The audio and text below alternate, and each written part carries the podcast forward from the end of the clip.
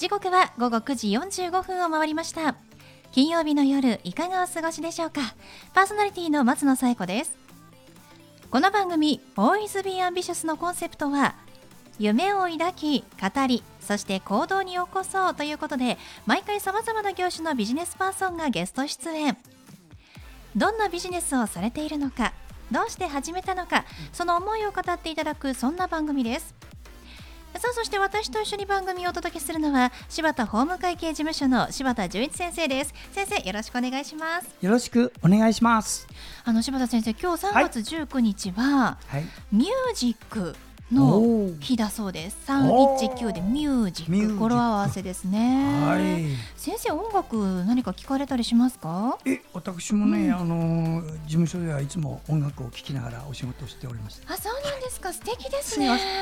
いやでも私もあの無音だと、はい、あんまり作業がはかどらない方なので、はい、何かしらこう BGM をねかけたいなと思っているんですけど、好きな音楽かけちゃうと歌っちゃうので。ああ、それは。なんかねなかなか集中できなかったりするんですけど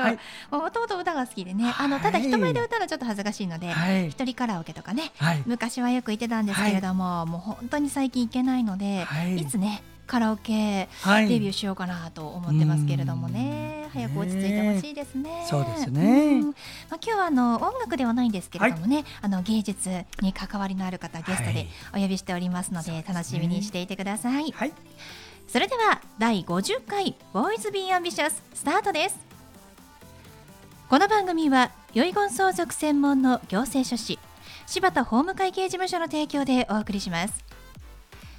それでは先生今夜のゲストのご紹介をお願いします。はい今夜のゲストは東京芸術大学美術学部工芸科3年の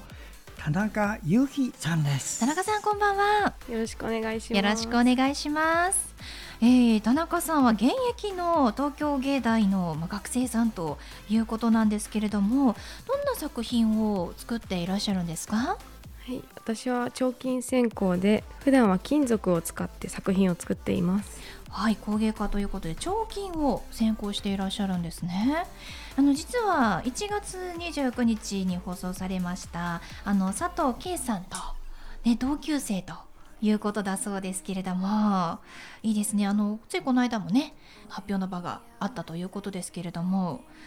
どんな例えばこう作品の特徴ですとかあの、ま、作り方とかコンセプトとか何かあれば教えていただけますか？はい、えっと、前回その創営ギャラリーさんで展示させていただいた作品はと絵画と金属を融合させた作品を多く展示していました。はい、絵画と融合したもの。実はですねスタジオに一つね作品を持ってきていただいているんですけれどもではこちらはあのどういうタイトルでどんな作品なのかちょっと教えていただけますか、はい、こちらタイトルが「逃避行」という作品になります、えっと、周りについてるのが銅なんですけど普段こう金属を接続させる時にこう垂れて失敗して垂れてしまったものの形が面白いっていうところから、はい、ちょっとドローイングの有機的な線と合わせて組み合わせて作品にできないかということでこういう作品になりました。本当に斬新なアイデアですよね。そのポタポタと垂れたその垂れたまあ形といいますか、まあ、それが本当にこういろんな形に見えるということでこれをねアートに、まあ、作品に取り入れたということですねあの額縁の周りにその、まあ、彫金のこう垂れたものがこう施されてるといいますかあのくっついているんですけれども本当にこれ一つ一つ作ったんじゃないかなっていうぐらいさまざまな形してますよね。そうですね、うん、なんか見る人によってはあこれ何の形じゃないとか、いろいろ言ってくれるのがこっちは意図してないけど、はい、見る人が想像して考えてくれるの話を聞くのも面白いなっていうふうに思います。柴田先生これ鶏じゃないって言ってましたもんね。そうですね。あの結局田中さんの作品ってね、えー、二次元の世界に再生してるんですね。で我々は3次元の世界にいるじゃないですか、はい、そうすると3次元の世界で2次元は簡単に見れるんですね。うん、でもスマホなんかでよくあの日にちを何日ってあの記憶しようとするとなかなかできないの。あれは3次元超えるからなんですよね。立体的なものを合わせてるからどうしてもあの記憶にとどまらない。とこういう2次元の紙の上にこうして金属と紙で書いたものを置くと非常にこう親しみが湧くっていうか。理解できるっていう我々も安心して見れる世界っていうような感じでね。すごくあの田中さんの作品ってあの小さいお子さんでもねきっと夢を膨らませられますよこれ。ありがとうございます、ね、男の人あの大人だけじゃないですもんね。見る人によって見え方が変わるという、はい、彫金を使った彫金と、あと絵ですかね、はい、はい、を使った作品なんですがいつも作品作る時っていうのはこう何かテーマというのを決めてるんですか？テーマは毎回違うんですけど、はい、まあそうですね決めてやっぱできた作品を見てもらった人と対話してなんか自分が思ってなかったことを言ってもらってさらにこう会話を広げられるっていうのが楽しみではあるので、できた作品を見せて話すまでが作品っていうのは結構思ってはいるのでいろんな人と喋るためにテーマを変えたりもしてます。まだまだ学生さんですから今のうちにこういろんなものを作って、まあ、私は絵と彫金だけとかじゃなくって、まあ、その中でもいろんなねコンセプトを持ったテーマを持った作品を作っていって、まあ、将来的にあ私の作りたいものが見えてきたになる可能性もありますからね。今のうちはもうどんどんいろんなものを作った方がいいのかもしれないですね。あいいですね。田中さんのあの、うん、インスタグラムに作品がたくさんね、うん、載っているんですけれども、うんはい、今田中さんご自身がはめている指にはめている指輪これもあのご自分で作られたものだそうですね。そうですね。これはちょっと私猫を飼っているんですけど、ちょっと飼ってるペットのモチーフのものを作りたいなと思って一個猫の指輪を作っていました。この素材は何ですか？こちらは銀とほんのちょっと銅を合金した950っていうので作っています。すごいですね。そういったものも作って自分でアクセサリー作りができちゃうわけですから。本当に素敵ですよね。あと私がねちょっと気になったのはあの尻尾半円形というこれお皿になるんでしょうか？そうですね。逆さまにすればお皿にもなりますけどそうですね。尻尾のちょっと美しさっていうのを体験してみたいと思って作ってみた作品です。尻尾焼きを試してみたっていうのがやっぱりすごいですよね。まあどんどんどんどん新しい作品やテーマがね生まれてくるということですけれども、あのどうして田中さんはその芸術の道に進もうと思われたんですか？と昔から結構粘土とかこう手でいじくったりものを作るのが好きだったので、まあ一から自分で全部作る工芸家っていうのに進もうと高校3年生の時に決めました。え高校3年生の時にもう結構進路ギリギリで決めたんですね。そうですねギリギリでしたね。すごいそれで東京芸大に受かっちゃうっていうのが、ね、結構かかりましたけど。もう天才的ですけれども、来月4月から4年生ということで、まあ、卒業後の進路もちょっと考え始めるのかなと思うんですけれども何かお考えはあるんですか？そうですね一応、まあ、進学してこれからもまだものづくり続けていきたいなと思っているのでまだ学んでいきたいと思います。そうなんですね。今本当にねコロナで、まあ、なかなか学校にも行けない日があったりとかで大変だと思うんですけれどもあの学校生活っていうのは何か変わりました？そうですね。やっぱりこの状況で制限されてあんまり日数が入れなかったりはしましたけど、うん、まあ、だからこそ家で作れるものとか考えたり新しいものが生まれたりもしてたこれはこれで よかった。ですね。順応性がありますねやっぱりね。すごいですね。では最後田中さんにお聞きしますが田中さんの夢は何ですか？はい。と私の夢は真理を探求することです。と物を作っているだけでなくその作ったものを見ていろんな種類の人たち自分が会ったこともない喋ったこともない人たちと喋ることで、まあ、何か知ることができるんじゃないかっていうのでものを作っているのでこれから先も続けていきたいと思います。すごいですね。しっかりしてますね。真理を知りたい、まあ、そのために芸術活動を今しているということですから、はい、今後の活躍ね制作も楽しみですね、ね、はいありがとうございます、はい。ということで本日のゲストは東京芸術大学美術学部工芸科3年生の田中雄一さんでした。どうもありがとうございました。ありがとうございます。ありがとうございました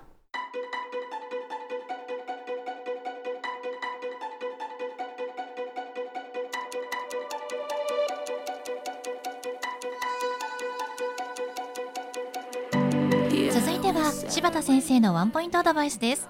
では先生今日はどんなお話をしてくださるんでしょうか？はい、えー、遺言相続専門の行政書士の柴田です、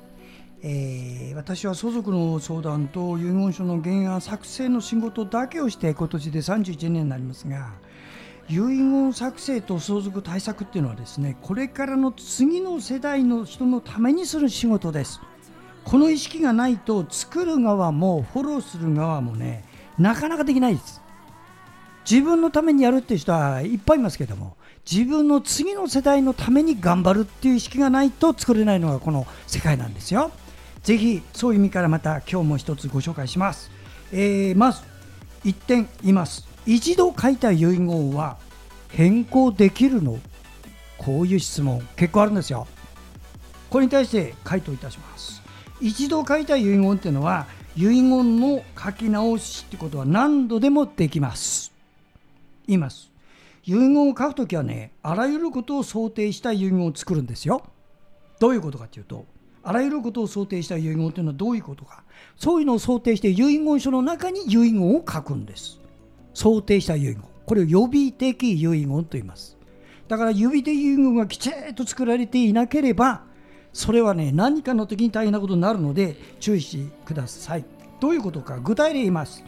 自分の家を長男に相続させるということで遺言書に書いた場合に遺言書の中身を盛り込む中身にですねもし私が死ぬよりも長男が先に死んだらこの長男の次に誰にやろう書くんです。その人間がもし子供が2人いたら2人のうちのどちらに不動産家をやるか書くんですよ。そこまで書かないとダメですよ。子供にやるだけじゃね。だから生存している子供のうちの長子に不動産をやる。そういうような書き方をしていく。どんどんどんどん書いてきます。そうすると中にはまだまだ後で書くわ後で書くわってことでそのままにしてて認知症になって書けなくなった方もいます。またはあの遺言予備的遺言を書かずにストレートに書いておいて後で気がついて書こうと思った時に認知症になって追加の遺言を書けないという場合もあります。したがって書くときは本気であのー、きちっとしたものをいつでも耐えられるものを作るということをお勧めします。ぜひこの辺注意してください。はい柴田先生の相談は電話東京03-6780-1408 6780-1408までお願いします。以上柴田先生のワンポイントアドバイスでした。先生ありがとうございました。ありがとうございました。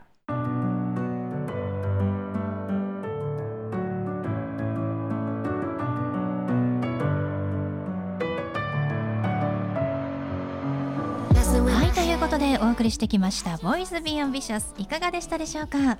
本日のゲストは東京芸術大学美術学部工芸科3年生の田中裕樹さんでした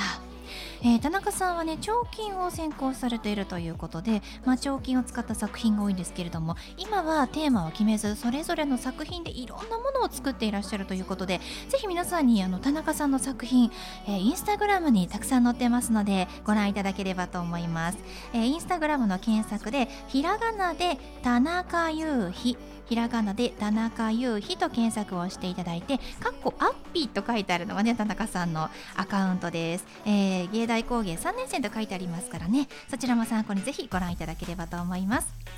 それではまた来週この時間にお会いしましょう。お相手は松野紗友子と。柴田純一でした。それではさようなら。さようなら